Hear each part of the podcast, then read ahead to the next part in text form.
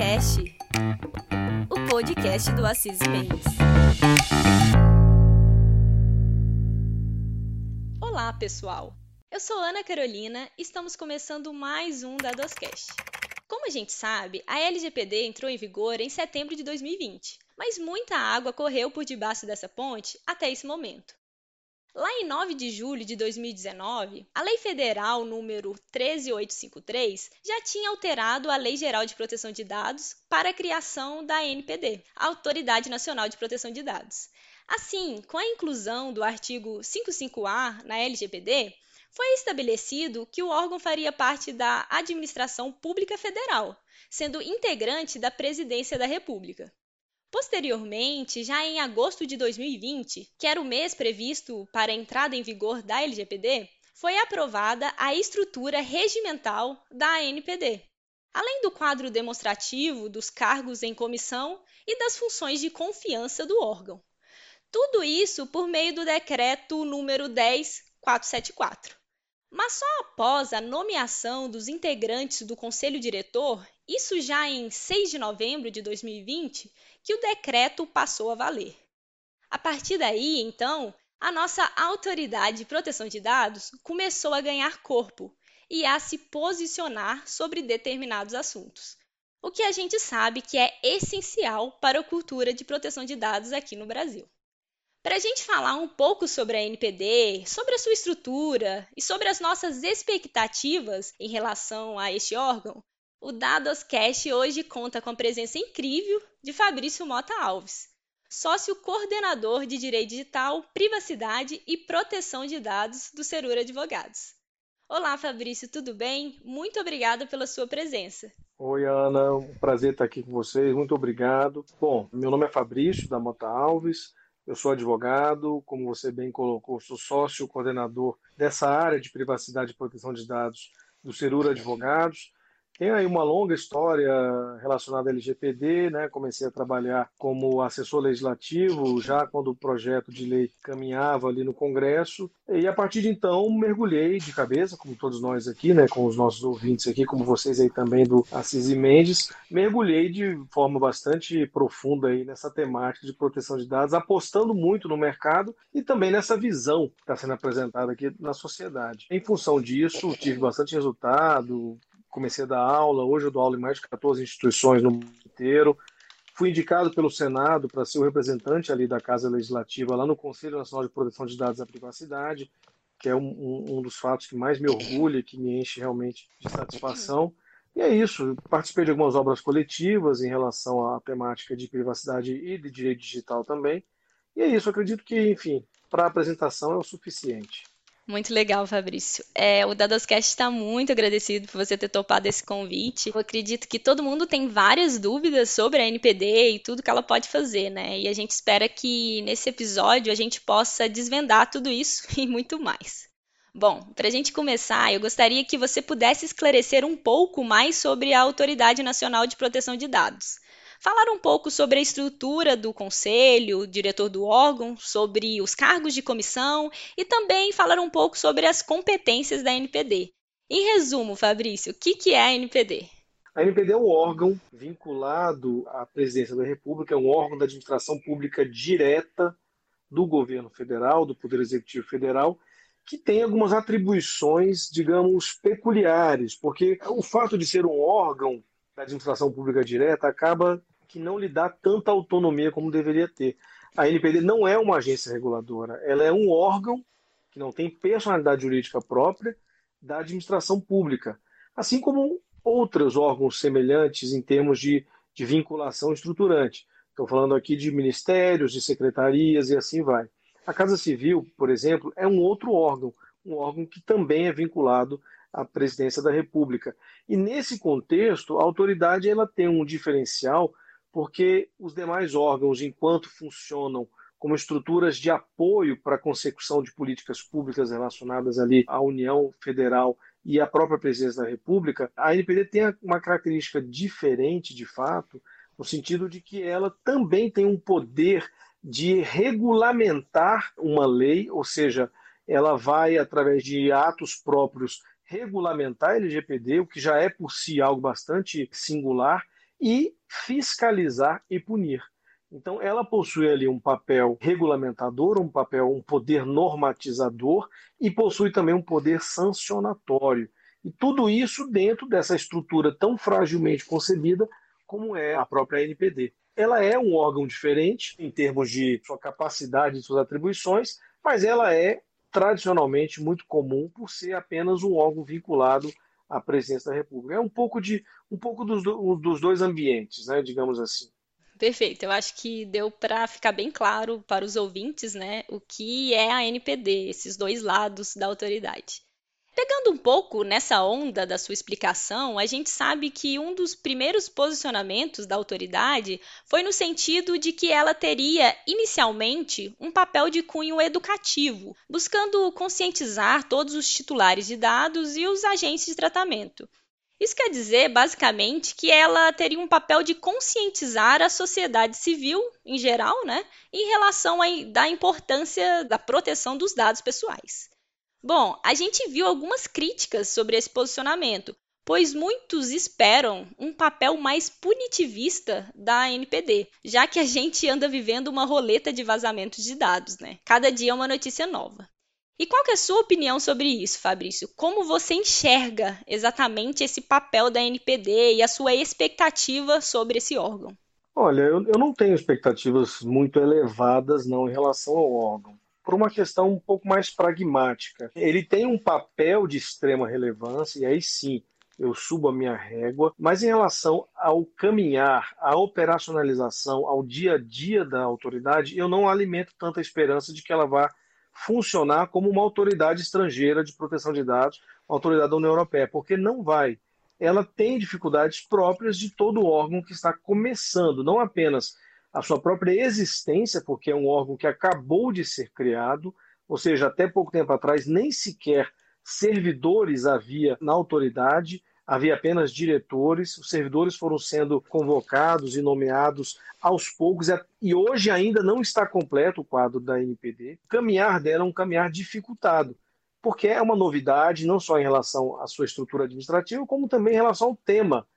Esse tema nunca foi tratado de forma robusta pelo governo e pelo Estado brasileiro como um todo. Basta a gente ver a qualidade da produção legislativa que existe nesse assunto. Os projetos de lei que tramitam hoje pós-LGPD, são projetos de lei 99% de assuntos completamente apequenados, que nem de longe traduzem a dificuldade, a complexidade e os desafios desse falar em regulação e proteção de dados no país, nem de longe. Então veja, é, isso tudo é fruto dessa falta de maturidade. Se a sociedade tem essa falta de maturidade, que dirá o regulador?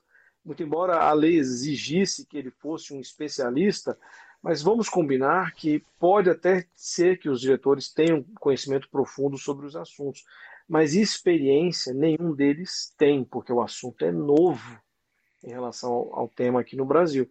Então, enfim, eu tenho uma expectativa bastante contida. Eu sou muito tolerante com a velocidade como as coisas estão acontecendo. A agenda regulatória da autoridade, ela não é uma agenda perfeita, ela é uma agenda que tem falhas também, mas é a agenda possível. Então, enfim, eu não alimento tanta esperança de que vá começar já preenchendo todas e atendendo todas as expectativas da sociedade, porque não vai, sabe? Sendo muito honesto, não vai mesmo. Nossa, realmente, né? A gente tem que controlar as nossas expectativas em decorrência de tudo que você falou. Toda razão, né? Bom, você já aproveitou para falar da agenda regulatória, então já vou entrar nesse tópico, né? A gente sabe que dia 28 de janeiro de 2021, no Dia Internacional da Privacidade e Proteção de Dados, é através da portaria número 11, foi publicada a agenda regulatória para o biênio 2021 e 2022. Então, falando especificamente sobre a agenda, eu queria que você me falasse se a NPD ela acertou nas prioridades ou se ela deveria ter incluído mais alguns pontos ali naquela agenda e, na sua opinião, quais seriam os pontos mais urgentes que constam na agenda regulatória. Como eu disse, a agenda ela está sujeita a críticas, né? construtivas de preferência, naturalmente, e eu, particularmente, não valido totalmente aquela agenda, não, sabe? Eu tenho uma opinião muito particular em um aspecto prioritário que foi estabelecido pela própria autoridade. Eu entendo o apelo Eu concordo com esse apelo, mas eu não acho que isso deveria ter ocorrido neste momento. Eu explico exatamente sobre o que eu estou falando. A partir do momento que a autoridade elencou como prioridade zero a flexibilização, a regulamentação sobre flexibilização das normas de proteção de dados para pequenas e médias empresas, ela deu um recado muito forte para a sociedade no sentido de que ela está atenta a esse ponto específico, né, de enxergar as dificuldades e complexidades para os micro e pequenos empresários. Nesse ponto, eu acho que há uma certa validação, mas eu me pergunto se esse deveria ser o racional correto. E eu explico para você, Ana, o porquê dessa minha reflexão. Veja, como que eu posso? É uma questão, na minha opinião, de enxergar mais uma lógica de eficiência e de alcance do que virá de produto dessa, dessa flexibilização. Como que eu posso flexibilizar regras de um sistema que eu ainda não concluí? Veja, a LGPD ela está num processo de regulamentação. A agenda proposta ela vai levar dois anos para ser concluída e muitos pontos não sequer dependem de regulamentação, mas de interpretação. E nós não temos nada disso enfrentado. Então, como que eu posso falar em flexibilização de normas que eu nem sei quais são? Propriamente ditas. A LGPD possui um, um, conjunto bastante robusto ali de regras, mas boa parte dessas regras precisam ser mais bem detalhadas e explicadas, e interpretadas, e regulamentadas. Então, eu não acho racional que você procure flexibilizar regras de um sistema que não está concluído.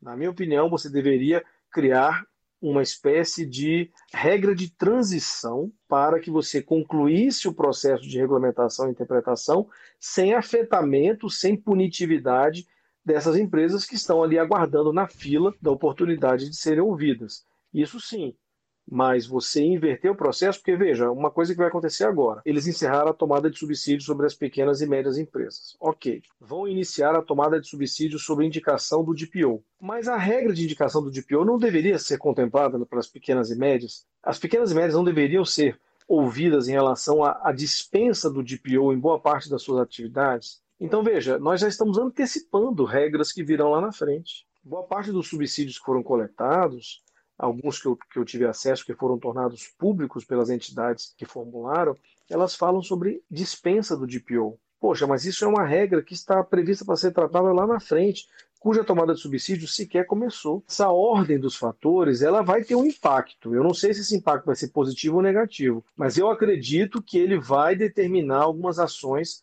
que virão por aí. Então, o que quer que a NPD faça agora em relação às pequenas e médias, ela poderá ter que rever lá na frente, ou pelo menos respeitar a lógica por trás das regras que foram construídas agora. Porque a LGPD fala em flexibilização, ela não fala em novas regras para as pequenas e médias.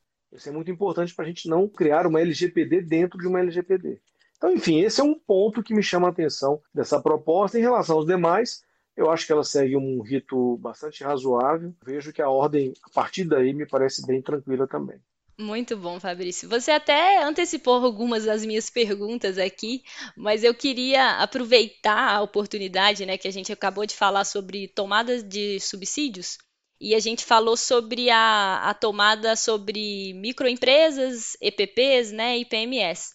E também a gente teve a tomada de subsídios sobre incidentes de segurança, né? Por mais que você já tenha entrado nesse assunto, eu queria que você pudesse explicar para a gente o que consiste, né? No que consiste, né? Essa tomada de subsídios.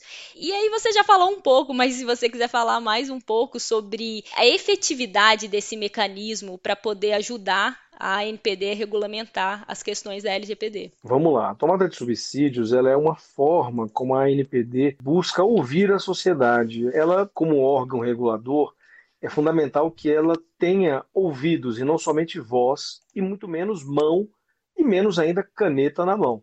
É importante que ela tenha também ouvidos e olhos para enxergar o que a sociedade está querendo, está precisando, para enxergar e ouvir as opiniões, as dificuldades da sociedade, para então propor uma regulação ou até mesmo uma conduta regulatória compatível com as expectativas sociais, tanto de proteção do titular como de proteção dos negócios, porque a LGPD não é uma lei só do titular, é uma lei também do negócio, é uma lei da atividade, é uma lei da atividade econômica, é uma lei do desenvolvimento econômico. São um, alguns dos fundamentos da lei. A livre iniciativa, a defesa do consumidor a privacidade e outras liberdades do cidadão. Então, no equilíbrio desses interesses, a NPD precisa estar aberta à sociedade. Então, a tomada de subsídios é um mecanismo formal através do qual a NPD busca ouvir o que a sociedade tem a dizer em relação a determinados pontos que ela abre a oportunidade para essa oitiva. Então, a tomada de subsídios ela é um canal de contribuição. É importante que a sociedade contribua, muito importante, e que essa contribuição seja mais plural possível, porque, veja, é um outro aspecto também interessante. Se a sociedade, apenas através dos mesmos atores de sempre, através dos mesmos organismos e entidades de sempre, contribui para o debate, enquanto o resto da sociedade não participa, a NPD só vai ouvir alguns poucos atores. E o risco que se tem é de regulamentar questões apenas com esse viés parcial de informações. E é por isso que quanto mais pessoas participarem, mais plural vai ser e melhor a qualidade das decisões que serão tomadas.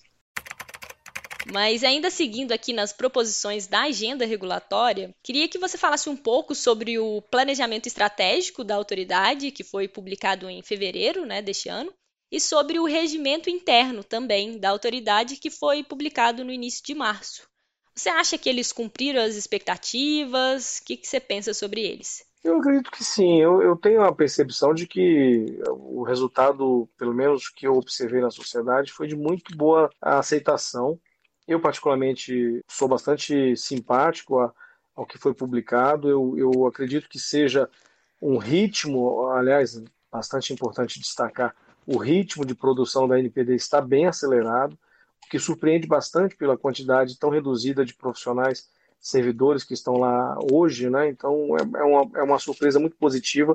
Então eu penso que há uma atuação bem interessante e, que atende às expectativas, né? De novo, atender expectativas é uma percepção muito frágil, porque se a sociedade não se manifestar de forma mais eloquente, nós nunca saberemos se está havendo frustração de expectativa. Por isso, com base no que eu tenho percebido, a autoridade tem atendido sim às expectativas. O risco que se corre é que apenas é, não sejam expectativas tão plurais como deveriam ser. Mas isso depende dos atores da sociedade de se manifestarem e participarem do debate. Perfeito, muito bom. Falando agora sobre o próprio site da NPD, né? Falando sobre aquela suposta polêmica quando o site foi ao ar sobre o banner de cookies que aparecia assim que a gente acessava o site. Eu queria que você falasse um pouco sobre o que aconteceu nesse episódio e eu queria lançar a famosa pergunta, né? É necessário que os sites brasileiros tenham esse banner de cookies? E também, se você tem a expectativa ou se você espera da NPD, por mais que você já tenha falado sobre as suas baixas expectativas, se você acha que ela vai editar resoluções específicas ou se ela vai publicar orientações sobre cookies ou outras tecnologias de rastreamento, como a gente consegue perceber na Europa, né? Como as autoridades europeias europeias, a CNIL da França, a AICO do Reino Unido, algumas autoridades da Espanha, enfim. Você pode falar um pouco sobre isso?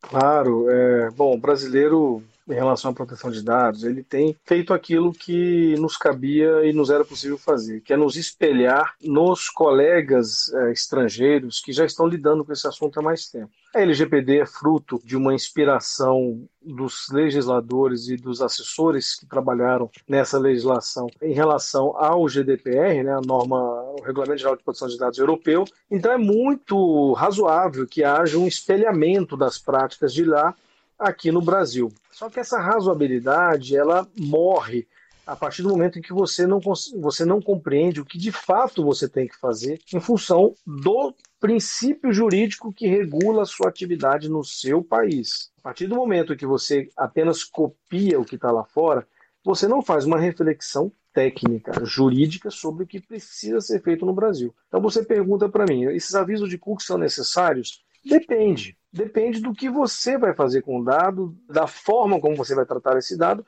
e se você precisa do consentimento do titular para isso. Porque se você não precisa, para que, que você faz um aviso de cookie? Só para fadigar o usuário, só para cansar o usuário? Que essa que é a realidade. Todo mundo está fazendo aviso de cookie com a percepção quase que cultural de que ele é importante, de que ele é necessário, quando ele não é. Ele é necessário em alguns casos muito específicos em que você precisa realmente do consentimento e de validar aquele consentimento, de coletar aquele consentimento. Nas demais hipóteses, você pode fornecer as informações para o usuário bastando colocar um link, bastando colocar um segmento do seu portal em relação àquilo, bastando tornar pública a sua seu programa e a sua política de privacidade. Aquilo já é suficiente para você fornecer informações necessárias para o titular compreender como você trata os dados. Agora, aviso de cookie e outra coisa, boa parte dos avisos de que eu tenho visto como usuário que sou e até profissionalmente no mercado não corresponde sequer às expectativas de uma coleta de consentimento adequada. Na verdade, quase não dão opção para você, ou seja, ou você aceita ou não aceita e nada mais acontece. Ou seja, você não tem a opção de rejeitar e seguir utilizando o site com base na sua opção de não querer compartilhar os dados pessoais. Então são avisos de cookie que violam até mesmo as regras da Europa em relação ao tema. Imagine então as regras aqui da própria LGPD. Então, sim, eu acho que precisa, Ana, de um pouco mais de serenidade. acho que está faltando serenidade, Copia e cola nunca foi bom em lugar nenhum, desde a época de escola, né? desde a época da escola. Copia e cola não é bom e no mercado profissional ele pode ser desastroso. Essa que é a verdade. Porque se você coleta o consentimento quando você não precisa, o risco e o problema é seu. Perfeito, Fabrício. Aqui internamente no Assis a gente fala basicamente isso que você falou. Muitas vezes a empresa, né, o site, ele não cumpre o objetivo porque ele não colhe um consentimento livre, inequívoco, né?